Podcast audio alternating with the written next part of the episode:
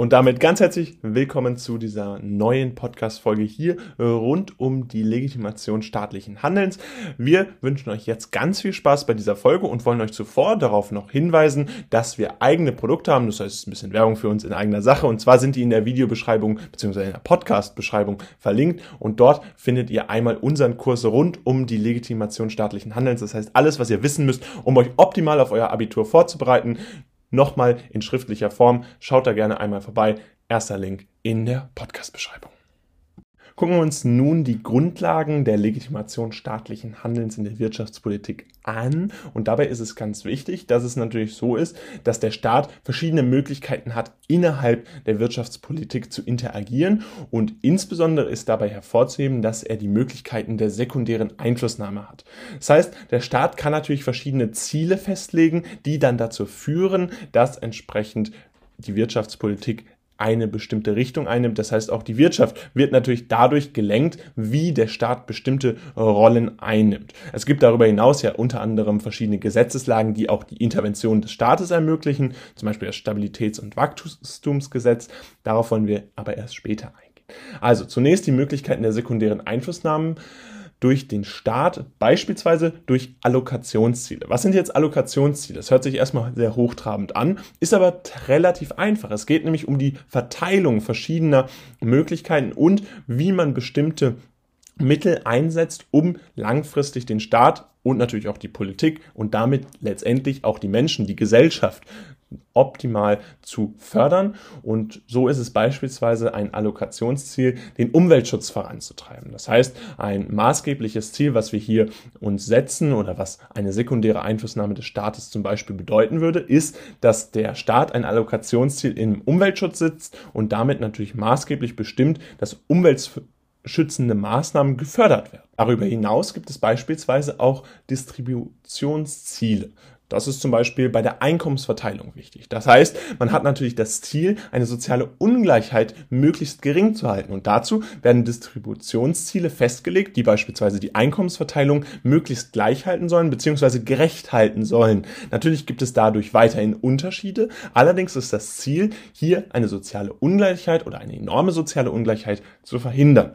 Abschließend gibt es eben auch diese Stabilitäts- und Wachstumsziele, die zur Instandhaltung der Wirtschaft dienen und langfristig dafür sorgen sollen, dass die Wirtschaft nicht nur stabil bleibt, sondern auch ein langfristiges und auch gesundes Wirtschaftswachstum stattfindet. Das heißt, nicht das Ziel eines Wachstums von 20, 30 Prozent pro Jahr des Bruttoinlandsprodukts beispielsweise, sondern tatsächlich ein kontinuierliches Wachstum, beispielsweise rund um zwei bis fünf Prozent wäre hier denkbar. Das sind dann entsprechend Ziele, die durch den Staat festgelegt werden. Um diese Ziele zu verfolgen, braucht man allerdings natürlich auch verschiedene Informationen.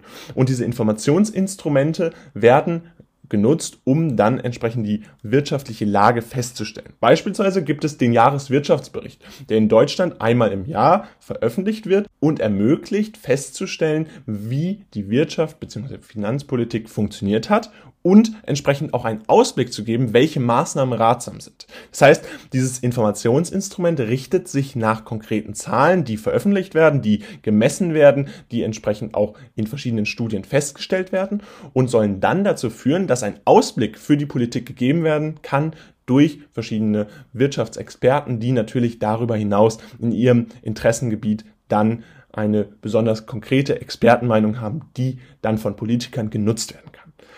Dafür gibt es unter anderem aber auch den Sachverständigenrat, der aus dem Jahr 1963 bereits stammt, also schon ein etwas älteres Informationsinstrument ist, was dem Staat zur Verfügung steht und dadurch natürlich auch schon verschiedenen Erfahrungen profitiert und immer wieder verbessert wurde.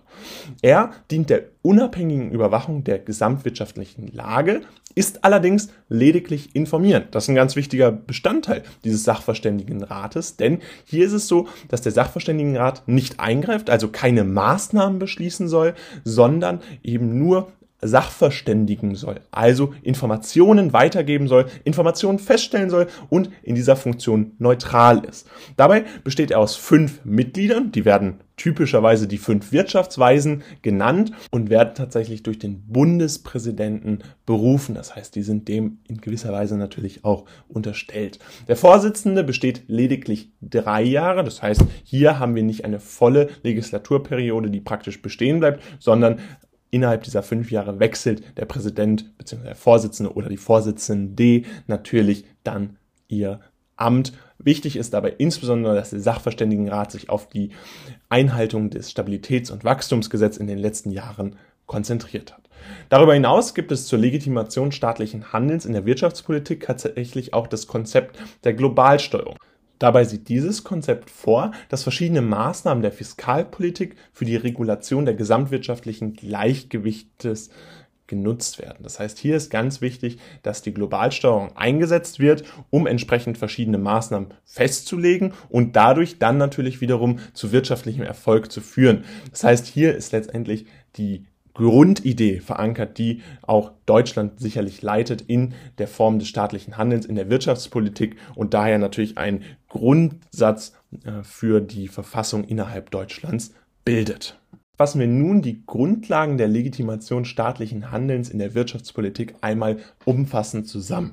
Wichtig ist einerseits, dass der Staat die Möglichkeiten der sekundären Einflussnahme hat und verschiedene Ziele festlegen kann, die dann natürlich die Wirtschaft wiederum beeinflussen. Dazu zählen unter anderem Allokationsziele wie beispielsweise der Umweltschutz oder auch Distributionsziele wie beispielsweise die Einkommensverteilung, die als Zielsetzung hat, soziale Ungleichheit zu verhindern. Darüber hinaus gibt es auch Stabilitäts- und Wachstumsziele, die zur Instandhaltung der Wirtschaft dienen sollen. Dafür nutzt der Staat Informationsinstrumente, die jährlich, beispielsweise durch den Jahreswirtschaftsbericht, genutzt werden können und die wirtschaftliche und finanzielle Lage feststellen sollen und darüber hinaus einen Ausblick für die Wirtschafts- und Finanzpolitik geben. Dabei gibt es auch den Sachverständigenrat, der sich unter anderem auf dieses Informationsinstrument bezieht und im Jahr 1963 gegründet wurde und seitdem fortbesteht.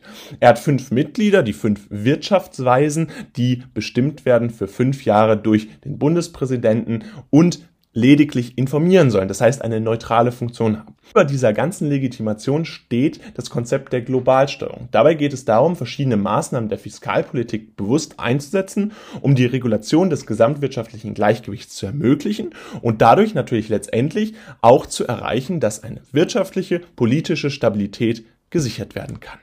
Das war's auch schon wieder von dieser Podcast-Folge. Wir hoffen, es hat euch gefallen. Falls dem so ist, könnt ihr bei Spotify gerne fünf Sterne dalassen und uns dort gerne folgen. Wir freuen uns riesig, wenn wir euch mit weiteren Podcast-Folgen rund um euer Abitur unterhalten können. Und ansonsten wollen wir euch auch nochmal darauf aufmerksam machen, mit eigener Werbung natürlich, dass wir einen Kurs haben, der für euch optimiert ist. Das heißt, wenn ihr jetzt alles so rund um das staatliche Handeln, die Legitimation staatlichen Handelns erfahren wollt und auf optimal auf das Abitur vorbereitet sein wollt, dann könnt ihr das gerne einmal auschecken.